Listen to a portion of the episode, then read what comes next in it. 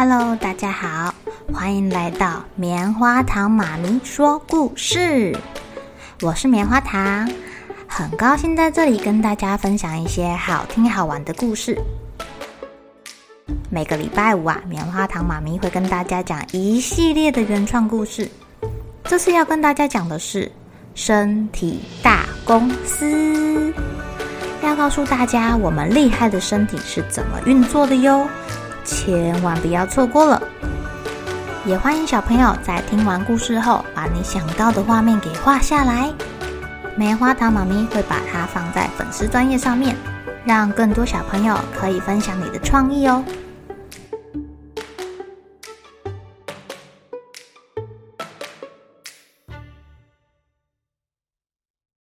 白血球警卫队一如往常的在身体大公司里面到处巡逻。一边还透过对讲机跟皮肤部门的人交换情报。呃，你们有没有发现什么异常的地方啊？白血球警卫队的队长问道。哦，这几天温度忽冷忽热的，前几天温度比较高。幸好啊，我们皮肤上面布满了汗腺，每个汗腺里面的基本配备就是一根毛跟一座水龙头。天气热啊，就立刻打开水龙头，让水把热气给带走。今天气温比较冷哦，已经有先报告给大脑董事长知道了，希望他会记得多穿点衣服保暖。皮肤部门的部长回答道：“哦哦哦，这件事很重要的事情哦。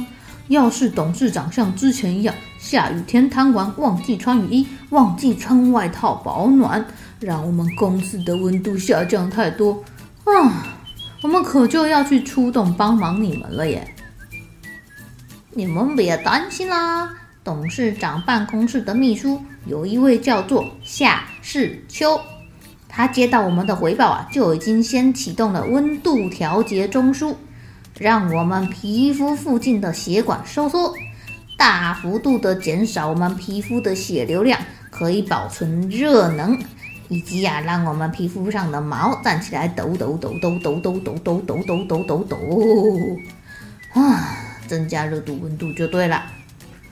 真的不得已呀，我们才会请大家来帮忙的啦。最好是不要叫我们来帮忙，我们很忙呢。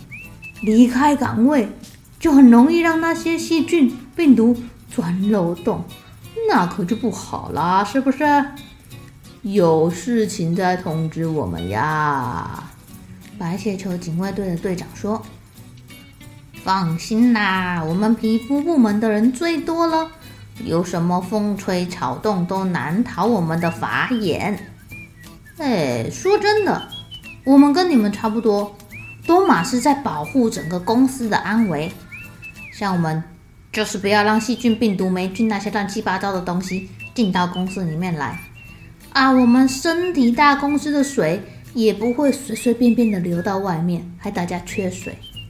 而且而且，我们还在最外层安装了自动感应系统，可以感应热、感应冷。你被摸到、打到、撞到、割到，哦哟，都可以立刻接到反应哦。这么厉害啊！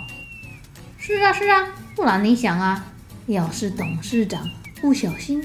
摸到那个烫烫的锅子，我们如果不立刻做出反应，把手收回来，他的手啊，可就会傻傻的继续放在上面，这样就会把我们皮肤屏障给破坏掉，烫出一个洞，有洞口就给了坏细菌入侵的地方啦，到时候累的可是你们哟。